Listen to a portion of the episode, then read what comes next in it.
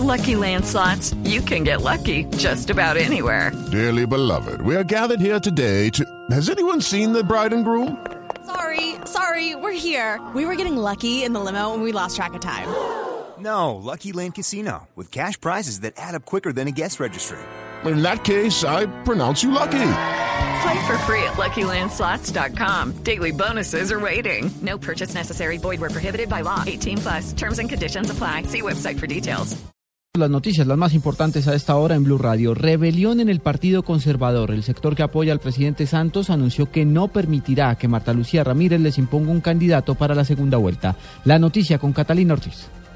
Luego de reunirse la bancada de azules con el candidato a presidente Juan Manuel Santos, se decidió que reiteran su respaldo a la reelección porque la excandidata Marta Lucía Ramírez no es la directora del partido y la Junta Parlamentaria puede tomar su posición. Así lo manifestó el senador Efraín Cepeda. Los estatutos no hablan de ello, ni hablan ni siquiera de un mecanismo para tomar una decisión en segunda vuelta y por eso los parlamentarios eh, lo vamos a hacer. Eh, notamos que ella pues prácticamente ha tomado la determinación, escuché esta mañana de estar en la candidatura de, de Zuluaga, pues esa será la contienda.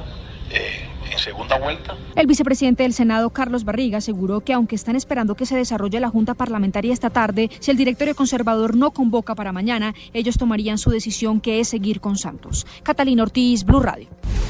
3 de la tarde, 36 minutos. Más noticias en Blue Radio. La Comisión de Regulación de Comunicaciones notificó que los operadores Claro, Tigo y Movistar deben otorgar roaming a Avantel, lo que permitirá que los usuarios de esta firma puedan tener servicios de voz, mensajes de texto e Internet, en donde Avantel no haya desplegado la tecnología 4G. El ejército confirmó que tres menores de edad integrantes de las FARC decidieron entregarse voluntariamente a las autoridades en zona rural del departamento del Cauca. Los tres niños, entre los 15 y 16 años de edad, dos de ellos hermanos, habían sido reclutados por guerrilleros de la columna móvil Jacobo Arenas de las FARC. 19 personas, entre ellas una abogada y su esposo, fueron detenidas en Puerto Rico y Colombia, acusadas de traficar heroína e introducirla a la isla caribeña como paso previo para hacerla llegar a los Estados Unidos.